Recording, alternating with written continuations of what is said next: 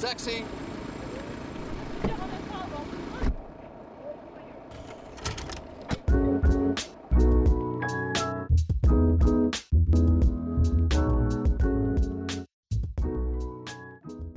Wir starten das Taxameter und sagen herzlich willkommen zu einer neuen Folge des Politaxis. Heute am Steuer sind Hanna und Lukas. Am 24.02.2022 beginnt Russland einen völkerrechtswidrigen Angriffskrieg gegen die Ukraine. Zu diesem Thema haben wir im letzten Semester schon eine Folge gemacht. Jetzt nach einem Jahr möchten wir die Gelegenheit nutzen, um eine Zwischenbilanz zu ziehen. Wie ist die Lage in der Ukraine? Stehen wir näher an einem Ende des Konflikts oder verschärfen die Kampfpanzerlieferungen den Konflikt sogar? Wir freuen uns sehr, dass Nazari als Betroffener sich die Zeit nimmt, um mit uns über dieses sehr emotionale Thema zu sprechen. Erstmal vielen Dank an dich. Dankeschön. Danke, dass ich hier sein darf und auch über das Thema sprechen darf, was natürlich wichtig ist, weil ähm, die Situation natürlich nicht besser wird. Außerdem haben wir auch von Youth Pro Ukraine zwei ehrenamtliche Helfer hier bei uns. Einmal an Vincent und Domokosch, auch an euch herzlich willkommen. Vielen Dank für die Einladung. Vielen Dank. Und genauso wie bei der letzten Ukraine-Folge haben wir Professor Dr. Stahl zu uns ins Boot geholt und freuen uns natürlich nicht, dass wir auch nach dieser Zeit noch eine Folge zu diesem Thema machen müssen, aber dennoch sind wir froh, dass Sie heute wieder uns Teil an Ihrer Expertise haben lassen. Gerne, vielen Dank für die Einladung.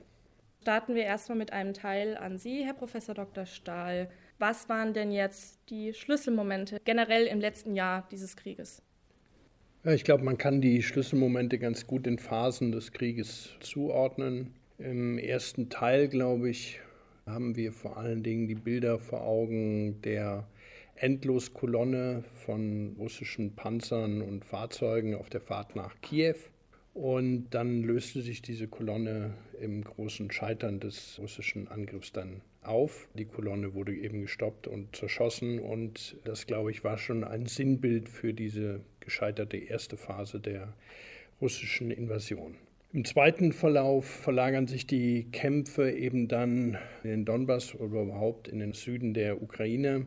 Und hier, finde ich, sind die wichtigen Bilder die Veränderung der Kriegsführung auf Seiten der russischen Armee, der Übergang zu einem Vernichtungskrieg. Das zeigt sich am deutlichsten, denke ich, an den Bildern von Bucha, aber auch an den Bildern von Mariupol, also die Art und Weise, wie eben diese Belagerung durchgeführt wurde und mit welcher unglaublichen Härte und Brutalität eben die äh, russischen Armeeeinheiten vorgingen. Das ist, glaube ich, die zweite Phase des Krieges und diese russische Taktik der Zerstörung und der Einschüchterung des Terrors gegen die Zivilbevölkerung sind ja gängige Charakteristika der russischen Militärstrategie bis heute.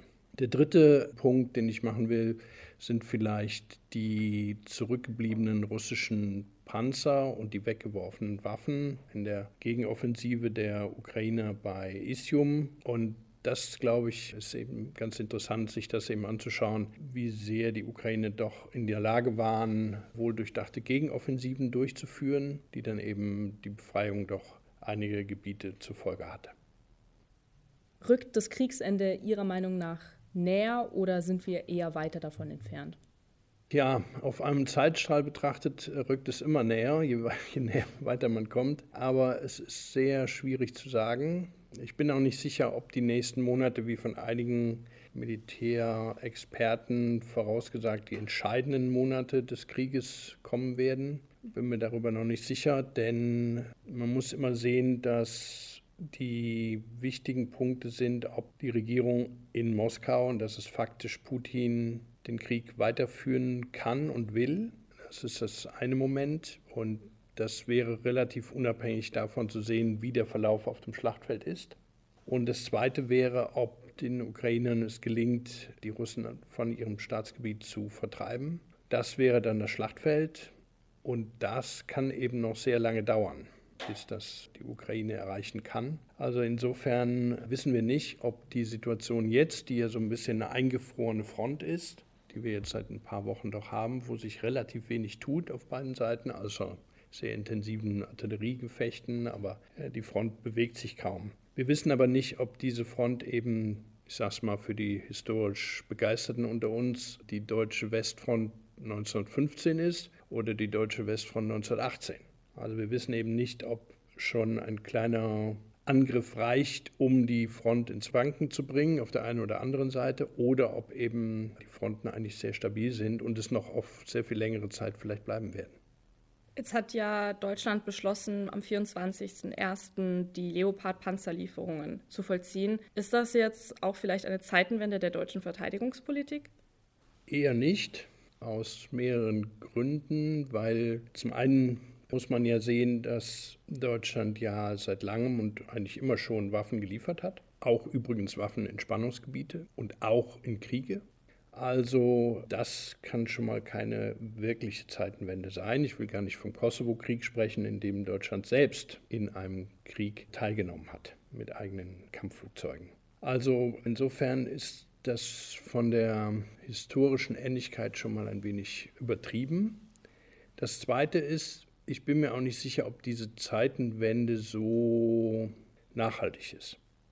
Also ob sich die deutsche Außenpolitik so nachhaltig ändern wird, wie es jetzt erscheinen mag, wenn man die Scholz-Rede zugrunde legt, die Zeitenwende-Rede, wie sie auch genannt wird. Also es kann auch gut sein, dass, ich nehme mal einfach an, Putin wird gestürzt, es kommt eine andere russische Regierung dran, die sagen dann, ja, wir wollen jetzt mit dem Westen wieder verhandeln, wir ziehen jetzt erstmal alle Truppen aus der Ukraine ab.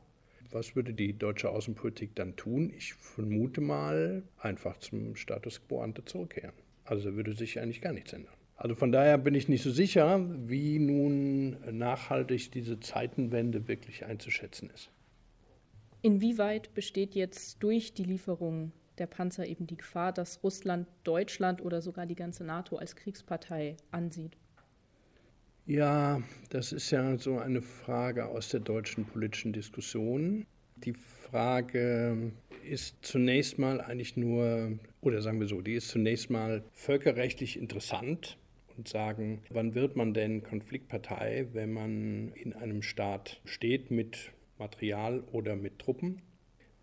Im politischen Diskurs ist ja die Frage oder ist die deutsche Furcht, dass Deutschland über eine solche Lieferung oder die zukünftige Lieferung von Flugzeugen oder ähnlichem in den Krieg hineingezogen werden könnte. Das steht ja eigentlich dahinter. Und zwar ganz unabhängig davon, wie das völkerrechtlich zu beurteilen ist. Wir müssen hier eins klar sehen. Russland kann jederzeit jetzt einen Krieg gegen Deutschland eröffnen. Brauchen nur Mittelstrecken- oder Kurzstreckenraketen in Kaliningrad zu zünden und die deutschen Städte würden getroffen. Also Russland hat es in der Hand, den Krieg zu eröffnen. Die Idee, dass Deutschland sozusagen selber entscheiden könne, wann es denn Kriegspartei wird, ist da ganz interessant. Das Zweite ist, eigentlich hätten 150 Staaten auf der Welt, die nämlich den Krieg verurteilen, der Ukraine auch helfen können von Beginn an. Nach Artikel 51 UN-Charta könnten sie eben die Ukraine unterstützen und dies wäre völkerrechtlich völlig legitim. Und zwar mit allem, was sie haben, auch mit Kampftruppen. Dies ist aber unterblieben. Man könnte hier natürlich auch die Frage stellen, ob es zum Teil unterblieben ist, weil man eben dachte, dass Russland vielleicht einen Kampf schnell gewinnt und dann wäre man ähm, irgendwie in einem Krieg mit Russland, den man überhaupt nicht wollte. Zur NATO-Involvierung. Viele sagen, ja, NATO, Artikel 5 ist sehr bekannt, aber man sollte auch Artikel 6 lesen. Und im Artikel 6 NATO-Vertrag steht sehr eindeutig drin, dass eben die Staaten also wenn Truppen eines NATO-Staats außerhalb des NATO-Gebiets in Kämpfe verwickelt werden, dies nicht den NATO-Fall bedeutet. Also die Vorstellung, dass nun es einen NATO-Fall geben könnte durch Waffenlieferungen, erscheint mir sehr abwegig. Haben die wirtschaftlichen Sanktionen gegen Russland und seine Oligarchen jetzt merkbaren Einfluss auf das Kriegsgeschehen genommen? Nein, aber die Frage ist natürlich, sollten sie das? Also mir fällt jetzt kein gutes historisches Beispiel ein, in dem Sanktionen Einfluss auf den Kriegsverlauf hatten. Also weder die Blockade des Deutschen Reiches im Zweiten Weltkrieg oder Napoleon durch die Kontinentalsperre oder so. Sie haben Einfluss auf das Lebensniveau der Bevölkerung, sie haben Einfluss auf die Preisbildung in diesem oder jenem Sektor, sie haben Einfluss darauf, ob Schlepper viel verdienen können oder nicht oder Schmuggler. Das ist alles richtig, aber sie haben sicher kaum Einfluss auf den Kriegsverlauf. Nichtsdestotrotz war es ja dennoch ein sehr ermüdender Krieg im letzten Jahr. Wer ist denn dann überhaupt noch auf Putins Seite? Also auf nationaler als auch auf internationaler Ebene? Ja, ich habe mir auch Mühe gegeben, Putins Strategie im Krieg zu verstehen. Mir gelingt es nicht wirklich. Er hat und Russland überhaupt haben sich alle Mühe gegeben, so viele Verbündete oder latente Verbündete zu verprellen in möglichst schneller Zeit. Russland hat in sehr kurzer Zeit praktisch alle russisch freundlichen Eliten in Westeuropa verloren und das waren nicht wenige. Also es verbleiben jetzt noch ein paar Hardcore politische Parteien am, am Rande der politischen Spektrum, die Russlands Politik vielleicht noch irgendwas abgewinnen können. Aber selbst die müssen sich mehr oder minder stark ja von Russlands Politik distanzieren. Bleiben noch Diaspora, Gruppen von äh, ehemaligen Russen, die zum Teil noch der Politik eben sehr zugetan sind. Die können eigentlich keinerlei politische Unterstützung erwarten in ihren jeweiligen Gesellschaften. Auf der Welt betrachtet haben wir ja die sehr deutliche Warnung Chinas und Indiens gesehen vor, einem, vor dem Einsatz von Atomwaffen. Das war sehr wichtig. Gute Aktion des, äh, von Bundeskanzler Scholz, eben auch mit den Amerikanern, das zu erreichen. Und insofern ist es sehr still um den Kremlpalast geworden. Lukaschenko hat trotz dringender Bitten sich geweigert, an dem Feldzug teilzunehmen. Er liefert auch keine Soldaten. Es kam auch aus Syrien sehr, sehr wenig, obwohl man da fleißig versucht hat zu werben.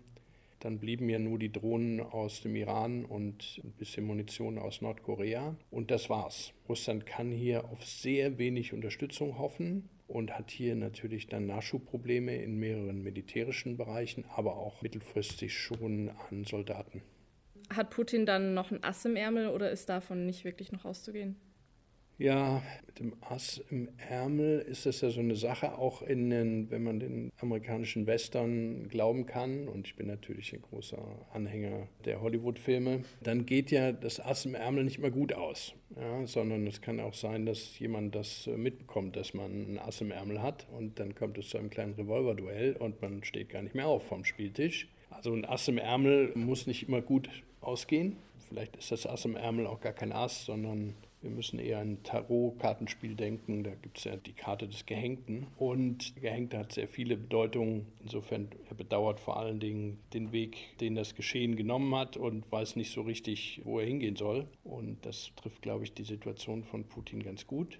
Ich glaube nicht, dass es zu einem Einsatz von Atomwaffen kommt, weil da jetzt die Abschreckung gut funktioniert und Biden hier eine klare Ansage gemacht hat. Meine Befürchtung ist ein wenig der Einsatz von Chemiewaffen. Das könnte ich mir leider vorstellen, weil sie eben im Syrienkrieg schon zum Einsatz kamen, auch mit der Billigung eben der russischen Streitkräfte und der russischen Regierung. Also das scheint mir im Moment was die Fortsetzung des Vernichtungskrieges angeht, von russischer Seite die üble Perspektive zu sein, über die Putin noch verfügt.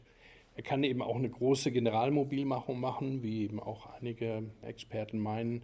Das hat aber auch so negative Konsequenzen für die russische Wirtschaft und für die Unterstützung der Bevölkerung, dass ich daran auch nicht so recht glauben mag. Sie haben jetzt schon einen kleinen militärischen Ausblick gegeben. Welche Szenarien könnten wir denn am 24.02.2024 haben? Hm, in einem Jahr.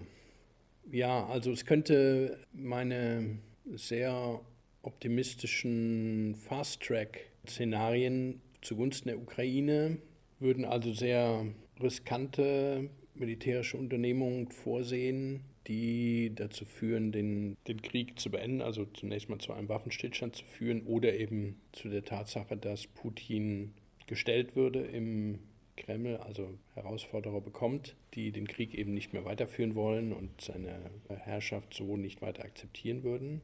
Sehr riskante Strategien könnten eben sein ein direkter Angriff auf die Krim, ein Angriff auf Russland selbst, auf das russische Territorium. Beides weiß man sehr riskant und dazu braucht man militärische Möglichkeiten, die die Ukraine wahrscheinlich nicht unbedingt hat zurzeit.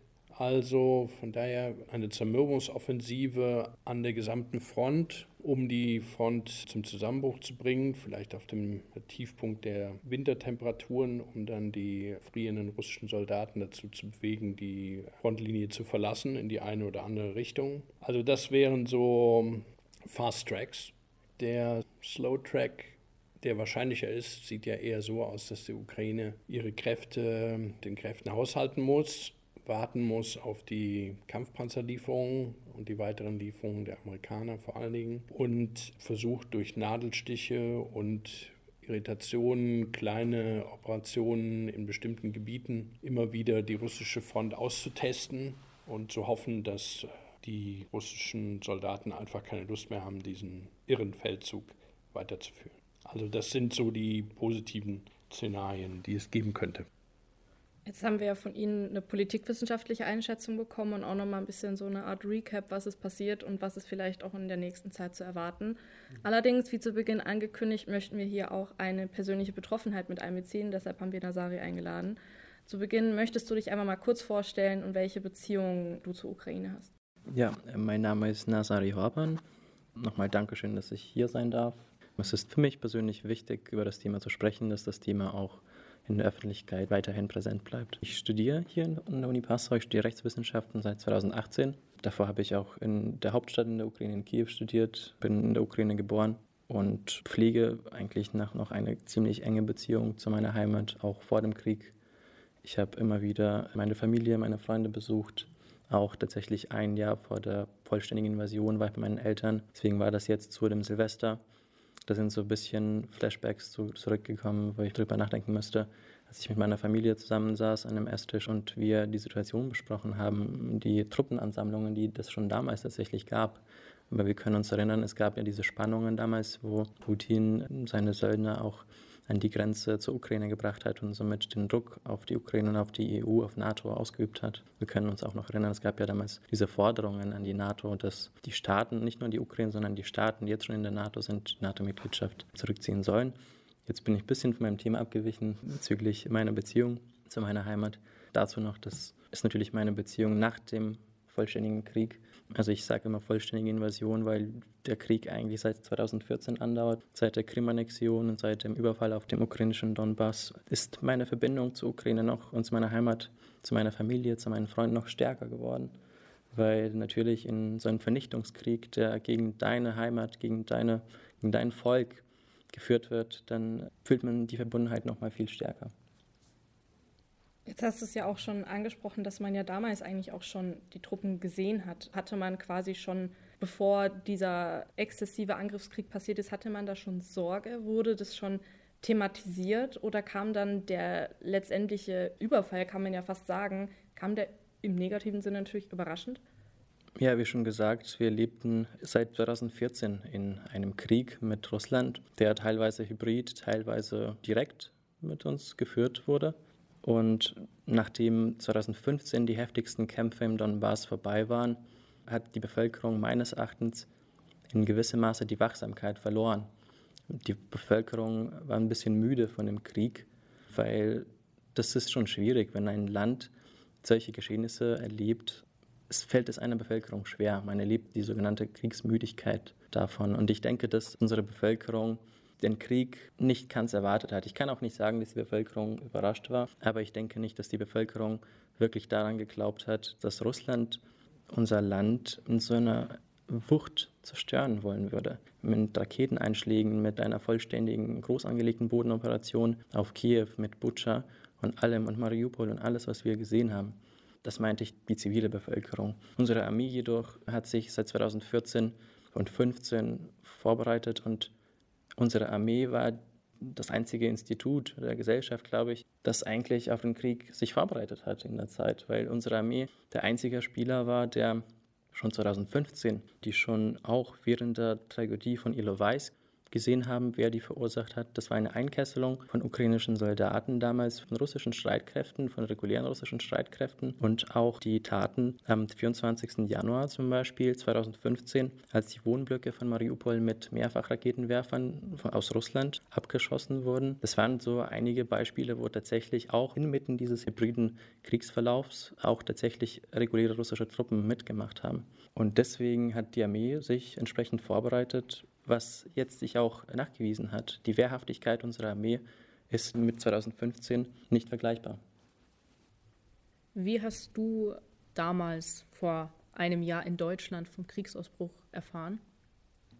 Für mich persönlich war das so, dass ich spätestens mit der Ansprache von dem russischen Präsidenten an die Bevölkerung von Russlands, wo er eine Stunde lang meiner Nation, meinem Land die Daseinsberechtigung abgesprochen hat, wusste ich da schon, dass, dass dieser Mensch zu einem Krieg bereit ist. Da habe ich sogar in einen Chat mit meinen Freunden geschrieben, was geht. Der hat wahrscheinlich vor, wirklich in den Krieg zu ziehen. So, wirklich. Das war meine Emotion da und ich dachte, das kann doch nicht sein. Wir leben gerade in 2022, das kann jetzt nicht passieren. Und deswegen war ich da schon ein bisschen sensibilisiert. Ich wusste, dass so eine Ansprache nicht einfach so passiert. Ich wusste, dass das eine Vorbereitung war für die Bevölkerung, damit die Bevölkerung sich auf einen Krieg mit der Ukraine vorbereitet. Und da habe ich natürlich so ein bisschen näher geschaut. Damals zu der Zeit gab es auch diese Informationen von CIA, von ukrainischen Sicherheitsdiensten, die, diese Berichte, die gesagt haben, dass Russland tatsächlich eine Invasion plant, weil sie ja da auch kampffähige Truppenansammlungen hatten mit allen Strukturen, die dafür nötig sind, mit Versorgung und allem. Und deswegen muss ich ehrlich sagen, wusste ich das. Ich habe meinen Eltern auch gesagt, dass das passieren wird. Mein Vater war ziemlich skeptisch. Ich sage persönlich, mein Vater, das ist zwar kein lustiges Thema, mein Vater hat seine Garage fertig gebaut, hat Zeug eingekauft, Baumaterialien. Kann sein, dass es auch ein bisschen ein Verteidigungsmechanismus war, aber der war ein bisschen mit seinem Zeug beschäftigt und hat nicht dran geglaubt, obwohl ich schon gesagt habe, nee, Ihr müsst zumindest Auto volltanken, Unterlagen parat haben, damit ihr, falls es nötig ist, wegfahren könnt, das Land verlassen könnt der wollte nicht dran glauben, hat gesagt, nee, wird nicht passieren. Meine Mutter hat dran geglaubt und hat natürlich ihn dazu gezwungen, das zu machen. Und meine Mutter ist schlussendlich auch geflüchtet für eine gewisse Zeit. Was hat sich jetzt seit Kriegsbeginn für dich und dein Umfeld aktiv verändert?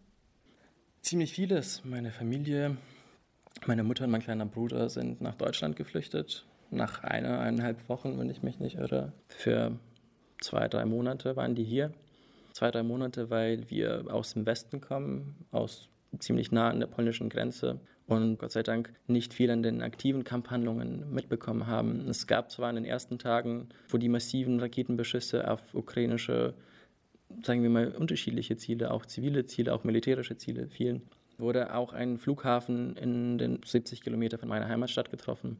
In der Nähe von meiner Heimatstadt gibt es auch andere sensible Objekte, über die ich jetzt nicht hier sprechen will. Aber es besteht Gefahr, dass auch in meiner Heimatstadt oder in einem Dorf, wo meine Eltern wohnen, eine Gefahr für den Leib und Leben besteht. Das ist ein Kriegsgebiet, ein aktives Kriegsgebiet. Man ist dort nie sicher. Wir haben gesehen, dass selbst in Polen, es scheint so zu sein, dass es die Überreste von der ukrainischen Luftabwehrrakete waren, die da gelandet sind, die da Menschen getroffen haben, die deswegen ihr Leben verloren haben.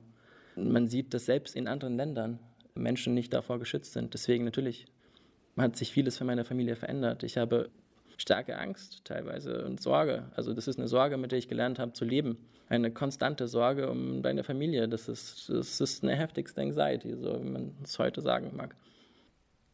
Das wäre jetzt auch meine nächste Frage gewesen, eben wie schaffst du es denn mit dieser Angst irgendwie umzugehen? Was machst du vielleicht auch anderen, die momentan betroffen sind? Was machst du? Wie gehst du damit aktuell um? Ich denke, das ist immer wichtig und es war mir von Anfang an klar, dass man in einem Krieg immer seinen Platz finden soll und das tun soll, was man am besten kann, um einfach mit dem, was passiert, klarzukommen, um überhaupt nicht den Verstand zu verlieren. Weil wenn man solche Gräueltaten sieht, wie man sieht, wie mit welcher barbarischen Gewalt man gegen dein Land vorgeht, gegen deine Mitmenschen, Menschen, die Teil deiner Kultur sind, die deine Sprache sprechen, wenn du siehst, wie die Raketen auf Straßen fallen, in der Stadt, wo du studiert hast, die du gelaufen bist, jeden Tag in die Uni, da denkst du dir, da fehlen mir die Worte. Deswegen tue ich in meiner Position das, was ich kann, das, was ich am besten kann. Ich, ich sitze hier mit euch, spreche Deutsch und versuche darüber zu sprechen, was in meinem Land passiert und wie man helfen kann, um diesen Krieg schnellstmöglich zu beenden. Und mal sehen, wie das weiterhin gehen wird, weil das ist noch heute so, dass ich jetzt hier mit euch sitze. Es kann wirklich sein, wie der Professor Stahl schon vorhin erwähnt hat, dass die Russen weiterhin mobilisieren können. Weil warum mobilisieren die Russen? Die mobilisieren, weil meines Erachtens Sanktionen schon was bewirken. Die mobilisieren, weil in einem Zustand, wo ein Land nicht genug Ressourcen hat, nicht genug Geld hat, bleibt die einzige Ressource Menschen. Und in Russland gibt es genug Menschen, die leider nicht dem Staat entgegenwirken können oder wollen und in diesen Krieg dann ziehen. Und das bedeutet für uns, für Ukraine, die ressourcenmäßig viel, viel kleiner ist, dass es für uns wirklich schwieriger wird, eine Menge von Menschen zu mobilisieren, die den Russen entgegenwirken kann. Und das bedeutet für mich persönlich, bereit zu sein, in den Krieg zu ziehen. Und jetzt bist du natürlich schon seit 2018 hier und studierst. Wie nimmst du da die Stimmung in Deutschland wahr, gegenüber dir als Ukrainer, gegenüber auch betroffenen Russinnen? Hat sich da vielleicht auch was verändert, jetzt seit der Krieg begonnen hat? Nimmst du Unterstützung wahr? Wie fühlst du das? An dieser Stelle muss ich mich natürlich bedanken für die Hilfe, die viele Ukrainerinnen und Ukrainer hier in Deutschland und auch unter anderem in Passau bekommen haben. Wir haben wir haben jetzt hier die Jungs von Youth Pro Ukraine da sitzen, die viel gemacht haben. Die werden noch später ins Wort kommen. Wir kennen die Leute vom ERIT-Gebäude hier von der Uni, die viel gemacht haben. Die kenne ich auch alle. Also wir haben wirklich von Anfang des Krieges eine hohe Solidarität gesehen, die in dem Ausmaß vielleicht noch lange nicht da war. Ja, und deswegen sind wir hier alle wirklich dankbar für das, was wir hier erlebt haben. Ähm, das bekomme ich von vielen geflüchteten Ukrainerinnen und Ukrainern mit, mit denen ich tatsächlich noch Kontakt habe, weil durch die Kundgebungen und alles sind wir mit vielen Menschen ins Kontakt gekommen. Deswegen wirklich danke an dieser Stelle für die Hilfe, die persönlich die Menschen erreicht hat und auch danke für die Hilfe, die auch mittels der Waffen kommt, obwohl das nicht ganz unumstritten ist in der deutschen Gesellschaft, sind die Waffen für uns wirklich wichtig die Waffen sind für uns wichtig, weil die das Ende des Krieges, wie vielleicht unverständlich oder unklar das für einige klingen kann, weil Waffen können ja für viele Eskalationspotenzial haben. Waffen verkürzen den Krieg, Waffen retten Leben, retten ukrainische Leben von ukrainischen Zivilisten. Deswegen danke für diese Panzer, danke für für alles, was Deutschland ist. Es sind nicht nur Panzer, es sind viele Sachen. Wenn man auf der Bundesregierungsseite sieht, hilft Deutschland wirklich stark. Deutschland ist nur ein bisschen schlecht in dem zu vermarkten, was man macht. Ne? Man muss auch ein bisschen angeben können und in dem Sinne denke ich mir, dass Deutschland auch ein bisschen offener darüber reden kann. Ja? Deutschland macht viel, aber Deutschland redet nicht gern drüber. Ich hatte jetzt gerade die Frage auch an die Jungs von Youth Pro Ukraine weitergegeben in der Richtung, wie habt ihr das erlebt, als ihr auch Projekte hier an der Uni auch gestartet habt, zum Beispiel die Schuhkarton-Aktion. Wie ist da die Stimmung? Ist da viel Andrang? Ist da viel Motivation auch von den Leuten hier zu helfen oder wie habt ihr das wahrgenommen? Ja, von unserer Seite auch erstmal vielen Dank, dass wir hier sein können für die Möglichkeit, weil da muss ich jetzt zu Beginn direkt mal dran anschließen, während wir diese Evakuierung auch teilweise persönlich durchgeführt haben aus der ungarisch-ukrainische Grenzregion war eigentlich immer eine besondere Botschaft, egal ob wir jetzt jung, alt, weiblich, männlich, egal aus welcher Herkunft. Die eigentliche Botschaft war mal, redet darüber, was in der Ukraine passiert. Redet über unsere Geschichte, die ich euch erzähle. Redet darüber, redet über die Einzelschicksale. Weil das teilweise, wie er schon gesagt hat, die Menschen haben alles verloren, haben ihre Heimat verloren. Sie haben ihr Gesicht verloren und sie denken, nur so bekommen sie ihr Gesicht wieder. Und deswegen nutzen wir auch jede Möglichkeit, um darüber zu berichten, was wir erleben erleben konnten, erleben mussten aber auch. Anschließend an die Frage, die Hilfsbereitschaft an der Uni war unglaublich groß. Solche Initiativen leben immer nur von den Eindrücken, von den Ideen, die man bekommt. Deswegen, ähm, als wir die Initiative im 1. März 2022 gestartet haben, hätten wir uns das, glaube ich, beide nicht zu träumen erwagt, dass wir jetzt ein Jahr später hier sitzen, dass wir durch die sozialen Medien, durch die öffentlichen Medien über eine Million Menschen erreichen konnten mit unseren Aufrufen. Von dieser Gemeinschaft wissen wir uns auch sehr getragen, dafür sind wir auch sehr dankbar. Ob es jetzt von Leuten kommt, die einfach zu uns kommen und sagen, hier, Sie haben eine Idee, Sie haben einen Kontakt, wo wir medizinische Kittel herbekommen, wo wir Schreibmaterialien herbekommen. Genau diese Eindrücke, diese Inspirationen, die haben das Projekt dann doch so weit bringen können. Du als Betroffener, was wünschst du dir jetzt von Außenstehenden im Sinne von Interesse, Solidarität, Engagement? Das ist eine gute Frage, weil ich weiß nicht, inwiefern man unbetroffenen Interesse, Solidarität abverlangen kann. Ich finde es persönlich schwer, als Betroffener in einer Gesellschaft zu leben, die unbetroffen ist, weil man jeden Tag mit einem friedlichen Leben konfrontiert ist, obwohl man in Gesprächen mit Freunden oder Familie tagtäglich was anderes mitbekommt. Deswegen habe ich irgendwann aufgegeben, von anderen etwas zu erwarten. Zu erwarten, dass man sich empathisch zeigt oder sich informiert. Ich denke, dass das in der Aufgabe des Einzelnen liegt, zu entscheiden, wie und inwiefern man sich für etwas interessieren will. Ich bedauere, dass einige Menschen sich unzureichend damit beschäftigen oder das verdrängen, weil eine aktive politische Debatte und eine schnelle politische Debatte könnte viele Menschenleben retten in der Ukraine. Und ich meine zum Beispiel eine politische Debatte, die zum Beispiel in Deutschland bezüglich der Waffenlieferungen schon lange geht. Wenn wir jetzt an das letzte Jahr denken, es gab eine Zeit, wo viele von euch haben es gehört, zum Beispiel als die Russen eine Überlegenheit in Artillerie 20 zu 1 hatten, damals in Donbass, als die Front verkürzt wurde, als die von der Nordukraine zurückgezogen sind. Das war der Zeitpunkt, wo viele westliche Regierungen, auch unter anderem die deutsche, eine politische Debatte geführt hat über diese Waffenlieferungen. Da waren diese Mehrfachraketenwerfer Mars-Systeme, das waren die Panzerhaubitzen, wie wir uns erinnern können. Das Problem ist, dass es viel zu lange gedauert hat. Das hat dazu geführt, dass wirklich kampfstarke ukrainische Einheiten, die seit 2014 aktiv im Krieg beteiligt waren, zermürbt wurden teilweise, die teilweise nicht mehr in der Qualität in der ukrainischen Armee vorhanden sind. Und das bedeutet, dass die folgenden Waffen die wir jetzt bekommen, an Menschen gehen, die neu an diesen Waffen ausgebildet werden müssen. Also das ist für mich auch ein Mangel an der strategischen Sicht dieses Krieges und der Beteiligung der westlichen Staaten in diesem Krieg. Zum Beispiel diese Panzerentscheidung. Ich glaube, ich bin nicht der Einzige, der gesehen hat, dass diese Panzerentscheidung ein bisschen spontan gekommen ist, dass sie nicht gut durchdacht war. Der Krieg dauerte schon zu dem Zeitpunkt elf Monate. Also für mich ist es so, das fängt ein bisschen von der Verantwortung des Einzelnen, weil der Einzelne durch seine, durch das Beteiligen und durch das sich damit beschäftigen, auch ein politisches Statement und politische Erwartungen setzt an die jeweiligen Regierungen, die dann entsprechend auch liefern müssen. Und deswegen würde ich mir erwarten, dass Menschen in Deutschland sich ein bisschen mehr damit auseinandersetzen würden, warum die Waffen wichtig sind und warum sie schnell geliefert werden müssen. Obwohl ich natürlich hier mit aller Ernsthaftigkeit die Sorgen und die Ängste der deutschen Bevölkerung respektiere. Niemand will einen Atomkrieg mit Russland haben. Aber wie der Professor Stahl schon vorhin gesagt hat, nichts stört Russland, jetzt schon einen aktiven Krieg gegen Deutschland zu führen. Ich meine, die Schachet-Drohne, die die Ukraine seit Monaten überfällt, Deutschland hat kein nichts, um diese Schachet-Drohnen abzuschießen. Die haben nicht genug Luftabwehr. Das ist ja, was sie mit uns machen. Keine Luftabwehr. Sie übersteigen die Luftabwehr mit diesen billigen Drohnen, die paar tausend Dollar kosten aus Iran. Das sagt ja keiner. Russland könnte das dann machen, wann Russland will. Und nur Russland kann die Entscheidung treffen, aus diesem Krieg auszusteigen. Das ist meine Meinung. Ich wollte nur äh, kurz etwas ergänzen zur Betroffenheit oder auch ähm, ja, zu Befindlichkeiten der, der Bevölkerung.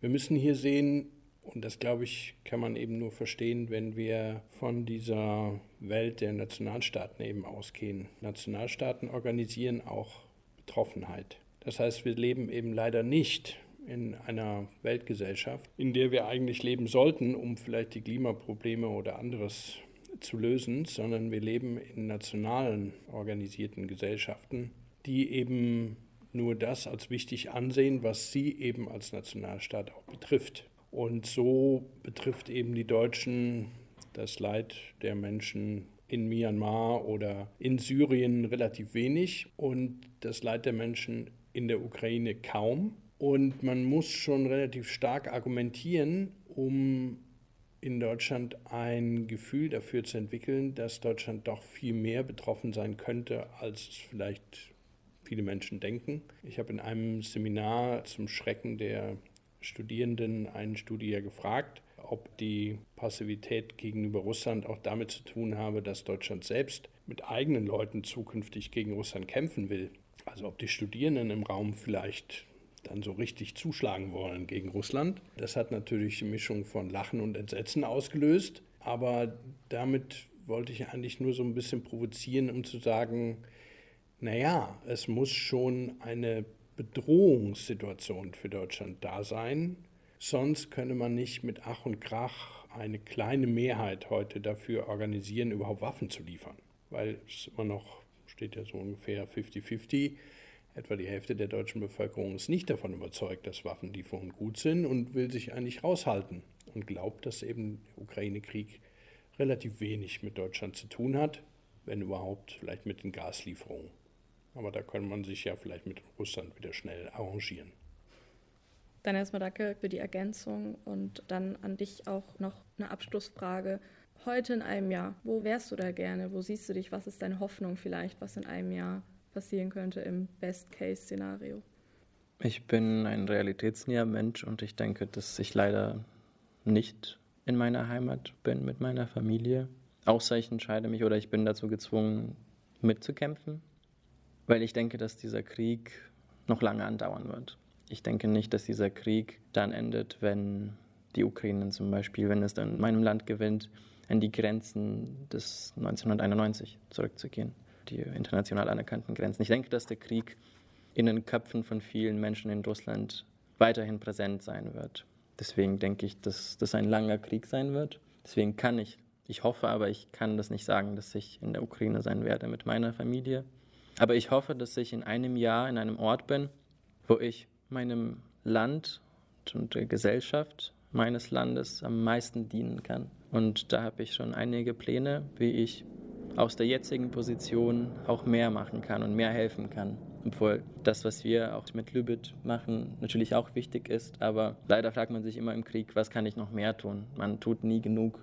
Auf jeden Fall danke für deinen Mut und auch für deine Stärke, dich hier hinzusetzen und auf unsere Fragen zu antworten.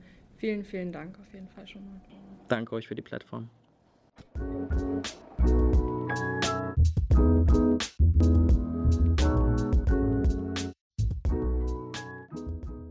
Das war Teil 1 der Update-Folge zum Krieg in der Ukraine von eurem Politaxi. In Teil 2 kommen besonders die Jungs der Initiative Youth Pro Ukraine zu Wort und berichten von ihren Erfahrungen. Und auch Nazari als Betroffene und in Vertretung der Hochschulgruppe Lübit ist hier nochmal zu hören. Viel Spaß!